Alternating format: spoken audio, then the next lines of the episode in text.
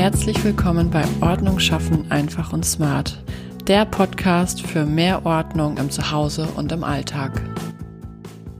Hallo zu einer neuen Podcast Folge. Ich freue mich riesig, dass du wieder eingeschalten hast und wieder ja, mit dabei bist. Ich habe in letzter Zeit häufiger mal die Frage bekommen, wie ich mich denn eigentlich organisiere, denn ich arbeite ja im Homeoffice hauptsächlich, ähm, ein, ein eigenes Office, ein eigenes Bürogebäude habe ich nicht. Also ich arbeite wirklich hauptsächlich von zu Hause aus und manchmal eben ja außerhalb, zumindest vor Corona, während der Corona-Zeit jetzt durfte man ja nicht sich in einen Café setzen und da mal arbeiten und so weiter. Und ähm, da mich diese Frage häufiger erreicht hat und gerade ähm, heute auch noch die Frage erreicht hat, wie ich denn papierlos arbeite, habe ich mir gedacht, mache ich dazu doch jetzt einfach mal eine Folge. Also mit dieser Folge möchte ich euch quasi einmal erzählen, wie ich mich denn organisiere, wie ich ja bei der Sache bleibe während der Arbeit im Homeoffice und vor allen Dingen auch, wie ich äh, es schaffe, meine Projekte nahezu papierlos umzusetzen. Also was für äh, Programme und Co ich wofür benutze. Homeoffice bedeutet echt Disziplin an den Tag legen zu müssen. Das habe ich anfänglich echt unterschätzt. Äh, wenn man normal als Angestellter in einer Firma arbeitet, dann ist das klar, dann hast du den, den Chef, dem du gegenüber verantwortlich bist. Du musst dich rechtfertigen, wenn du deine Ziele nicht erreicht hast. Ähm, es kann sogar sein, dass du ähm, ja Erfolgsbonus abhängig bist und dementsprechend nur, wenn du Erfolge bringst, auch ähm, einen Teil deines Gehaltes ähm, ja erst dann bekommst. Ähm, das hat man natürlich, wenn man selbstständig ist, alles nicht mehr. Das heißt, ich bin für mich selber verantwortlich. Ich muss äh, meine Projekte und meine Ziele, die ich mir setze, selber nachhalten. Äh, es kontrolliert einfach kein einziger mehr, was ich mache, wann ich es mache und das kann durchaus für, also besonders für Menschen, die sich schwer motivieren können und die sich nicht oder beziehungsweise die einfach nicht gut darin sind, diszipliniert zu sein oder diszipliniert zu arbeiten, ähm, kann das mitunter ein, ein großes Problem sein.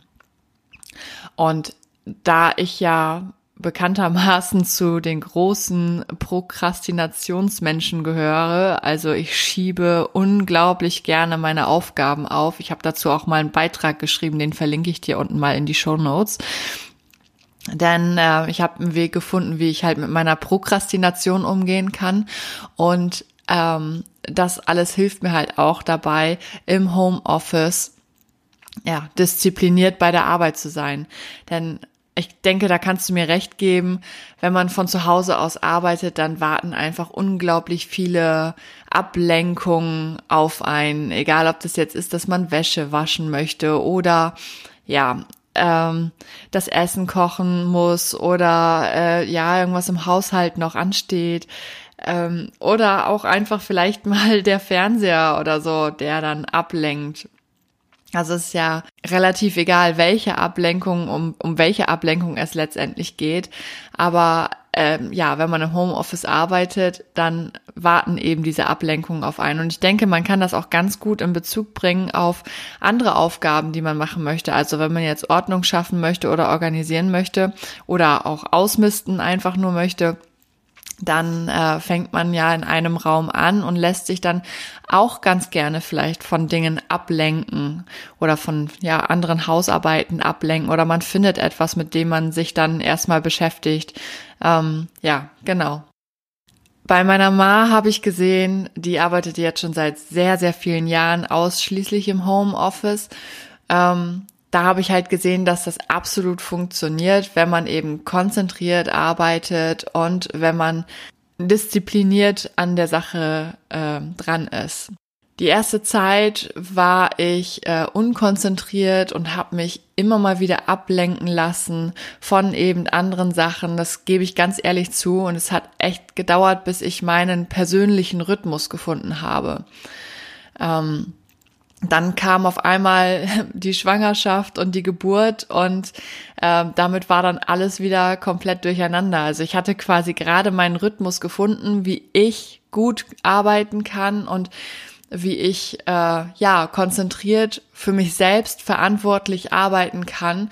Und dann kam eben die Schwangerschaft und die Geburt und es hat mich komplett wieder aus meinem Rhythmus geschmissen und ähm, es hat dann auch natürlich, weil das ja eine ganz andere Situation ist, äh, erstmal eine Zeit lang gedauert, bis ich wieder in den Rhythmus hineingefunden habe. Vor allen Dingen, die, die Schwierigkeit dabei war ja, weil die Kleine ja in den ersten Monaten super stark ihren Rhythmus ähm, ändert. Anfangs schlafen Babys ja noch ganz, ganz viel. Mittlerweile hat sie aber einen festen Rhythmus gefunden und ich kann meine Arbeit ganz gut mit ihrem Rhythmus ähm, ja kombinieren ganz, ganz wichtig war es für mich, dass ich äh, meine Arbeit komplett auf digital umändere. Also ich habe vorher ganz gerne mal auf dem Papier meine Notizen gemacht, meine To-Dos auf Papier geschrieben. Das wollte ich komplett abschaffen, damit ich einfach auch ortsunabhängig arbeiten kann. Das äh, bedeutet, wenn ich äh, ja auf der Terrasse sitze und die Kleine dann im Sandkasten spielt oder so, dass ich dann nicht irgendwie nochmal eine Mappe mitnehmen muss, eine Zettelwirtschaft habe oder sonst was. Also ich für mich war es wichtig, dass ich es hinbekomme, wirklich komplett ortsunabhängig zu sein mit meinen Projekten, mit meiner Arbeit, damit ich einfach von überall ähm, arbeiten kann und zu jeder Zeit arbeiten kann, die passt. Das war so der erste Schritt für mich, wie ich damit umgegangen bin, dass ich ja Beruf und Kind miteinander vereinbaren kann und auch ähm, Beruf und meinen persönlichen Rhythmus miteinander vereinbaren kann. Ich habe für euch heute also ähm, fünf Tools dabei, mit denen ich arbeite. Ähm, also nicht nur Tools in Form von Programmen, sondern auch in Form von ähm, ja, Punkten, wie ich mich organisiere, um eben konzentriert bei der Arbeit zu bleiben und auch äh, ja papierlos zu planen. Deswegen fangen wir auch gleich mal an mit dem ersten Programm, das ich benutze und das ist Evernote. Evernote habe ich auf dem Handy, habe ich auf dem Tablet, habe ich auf dem Computer, habe ich quasi auf jedem meiner Geräte und benutze ich als ja mein Notizblock. Also darin schreibe ich wirklich alles komplett rein, was mir irgendwie in den Sinn kommt, was ich an die Ideen habe. Darin schreibe ich meine Skripte für den Podcast, für die Videos. Darin schreibe ich Fotoideen oder Storyideen für Instagram auf habe eine Liste angelegt für meine Blogbeiträge und Videos, wo ich erstmal grob schaue dann, ob das dann überhaupt zu mir, zu meinem Themengebieten wirklich passt. Also es ist, Evernote ist für mich einfach ein riesig großer Ideenspeicher, wo ich alles ablege, was mir so in den Sinn kommt. Früher habe ich das Ganze auch alles auf Papier notiert. Meine ganzen Ideen, Speicher und so waren alle auf Papier und in Mappen abgelegt. Aber ganz ehrlich, das hat für mich nicht dauerhaft funktioniert, weil ich dann immer mal wieder umgestellt habe, dann habe ich etwas durchgestrichen, das kam mir dann aber später vielleicht doch nochmal wieder in den Sinn. Und ähm, ja, im Endeffekt hatte ich da keine gute Struktur drin. Die Papiere musste ich natürlich immer mitnehmen oder ich brauchte auch immer irgendwas, wo ich dann meine Ideen aufschreiben konnte, was ich dann später wieder reinlegen konnte in meinen Ideenspeicher. Und das hat einfach nur dazu geführt, dass ich zwar viele Sachen aufgeschrieben habe, aber nur wenige Sachen davon umsetzen konnte, weil ich einfach total unstrukturiert eine Zettelage hatte.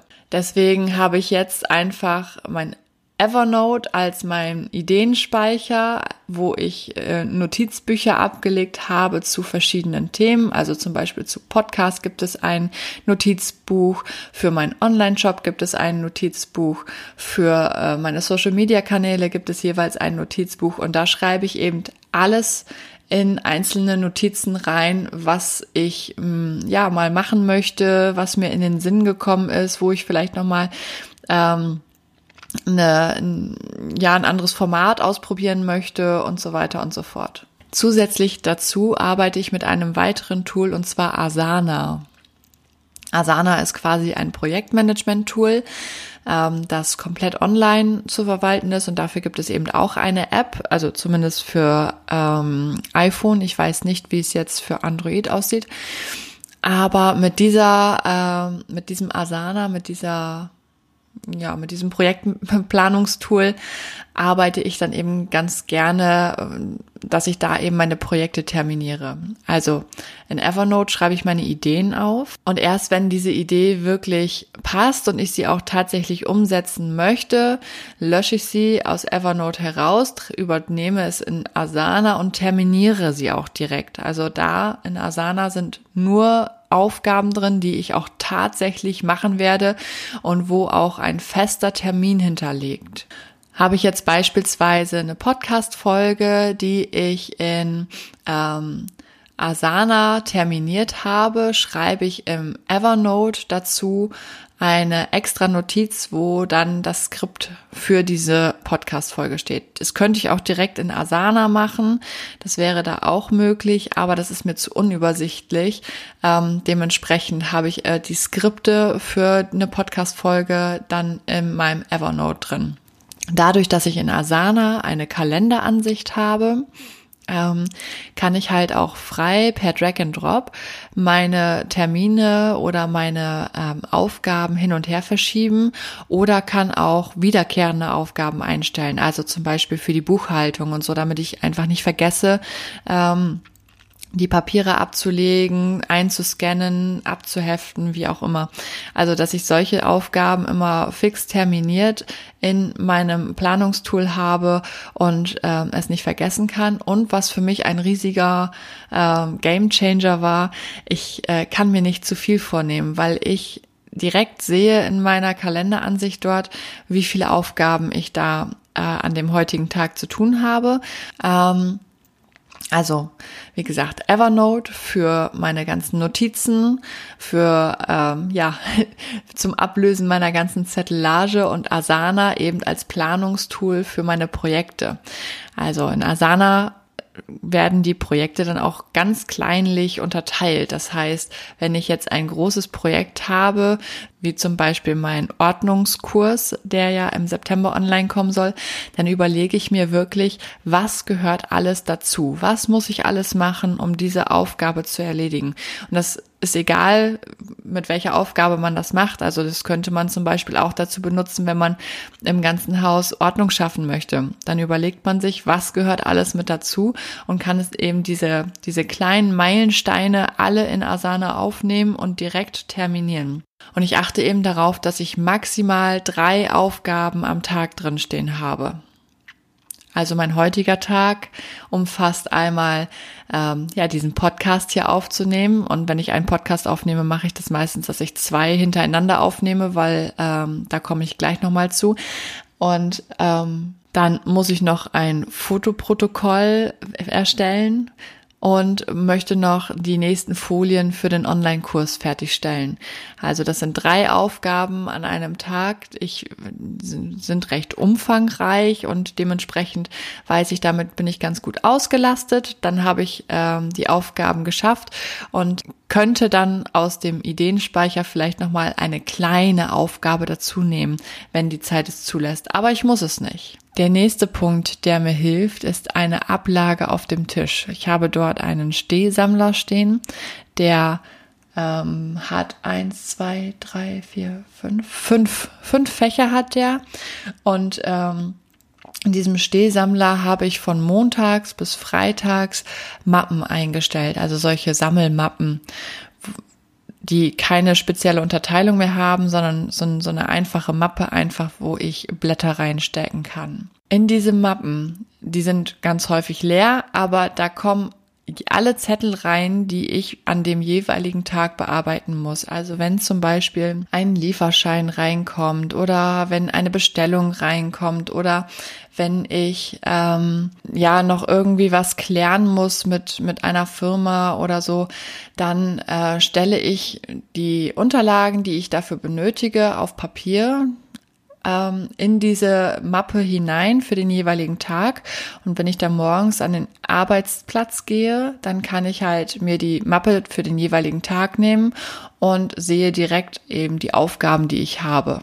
Anfangs habe ich das noch viel, viel mehr genutzt, wo ich eben noch nicht so viel mit Evernote und Asana gearbeitet habe.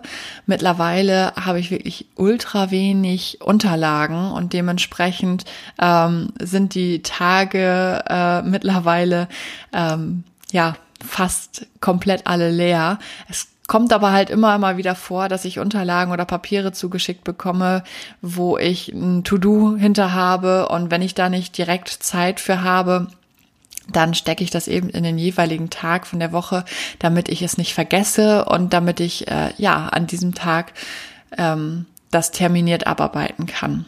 Ein weiterer Punkt, der mir hilft, ähm, sind feste Zeiten für einige Aufgaben. Also es gibt einige Zeiten, die sind zum Beispiel ähm, bei mir fixiert wie zum Beispiel E-Mails lesen und beantworten. Das habe ich früher die ganze Zeit, immer wenn eine E-Mail reingekommen ist und ich dieses blöde E-Mail-Symbol gesehen habe, habe ich immer direkt äh, reagiert und war dann wieder aus meiner ähm, Arbeit, die an der ich gerade saß, ähm, ja herausgezogen. Und das umgehe ich derzeit, indem ich wirklich das E-Mail-Programm komplett schließe, also dass auch keine Benachrichtigungen mehr auf dem Desktop kommen können. Morgens, wenn ich mich an den PC setze, dann öffne ich das E-Mail-Programm. Das ist so das Erste, was ich mache. Und dann arbeite ich die E-Mails ähm, ab, soweit wie ich komme. Ich habe mir ein fixes Zeitfenster dafür gesetzt. Und dann schließe ich das Programm komplett. Dann mache ich meine Aufgaben, die ich in Asana geplant habe. Asana erinnert mich ja ganz schön daran, was an dem heutigen Tag alles zu tun ist. Und das arbeite ich dann ab und bevor ich Feierabend mache, öffne ich das E-Mail-Programm wieder und dann arbeite ich wieder E-Mails ab. Also die, die ich nicht mehr geschafft habe. Und so gehe ich eben nicht nur bei den E-Mails vor, sondern so gehe ich mittlerweile auch bei Haushalt, Kind, Hund, Arbeit, bei, also in wirklich fast allen Bereichen vor. Ich versuche eben feste Zeiten zu finden für Aufgaben. Manchmal klappt das nicht hundertprozentig, das ist aber nicht schlimm, dann macht man es am nächsten Tag aber wieder ähm, ja nach diesem Schema. Und ich habe diese Aufgaben eben versucht so zu planen, dass es mit der Schlafenszeit von dem Kind alles passt und dementsprechend bin ich seitdem auch viel, viel produktiver ich gebe ehrlich zu, wie gesagt, ich schiebe gerne auf und mir ist das schon immer schwer gefallen, mich an meine eigenen Strukturen zu halten. Mittlerweile schaffe ich es aber durchaus, dass ich die Aufgaben, die ich mir selber setze, ähm, ja auch abarbeite zu den Zeitpunkten, wo ich sie setze. Das ist, ähm, ich, ich kann da wirklich aus eigener Erfahrung sagen, es braucht Disziplin, es braucht auch jemanden, der also mir hat das geholfen, dass ich mich eben anderen Menschen mitgeteilt habe, dass ich gesagt hatte, habe, heute mache ich dies, das, jenes und diese Leute gefragt haben am Ende des Tages, hast du das geschafft? Und mir war es dann einfach irgendwann zu blöd zu sagen, ah, nee, habe ich wieder nicht geschafft, mache ich morgen. Und das waren so Punkte, die mir einfach geholfen haben, disziplinierter zu werden und auch meine eigenen, ähm, ja, meine eigenen Regeln quasi zu befolgen. Wie gesagt, das war anfangs eben nicht ganz so leicht, ähm, sich an die eigenen Vorgaben oder an die eigenen Termine zu halten, aber man lernt es tatsächlich. Also bitte nicht aufgeben, wenn du das gleiche Problem hast und wenn es dir auch schwer fällt, dich an deinen eigenen Zeitplänen zu halten. Ähm, probier es immer wieder aus versuch dich anderen Leuten gegenüber rechtfertigen zu müssen und dann mit der Zeit äh, geht das wirklich in Fleisch und Blut über und du hast, also du wirst einfach sehen, es funktioniert, dass man sich dann an äh, selbstgemachte Pläne hält. Also diese festen Zeiten für die Aufgaben, die vergebe ich an wiederkehrende Aufgaben. Also den Podcast, den nehme ich immer am Tag X auf. Die äh, Buchhaltung bzw. die Belege hefte ich immer am Tag Y ab. Die ähm, Buchungen im System mache ich immer dann und dann.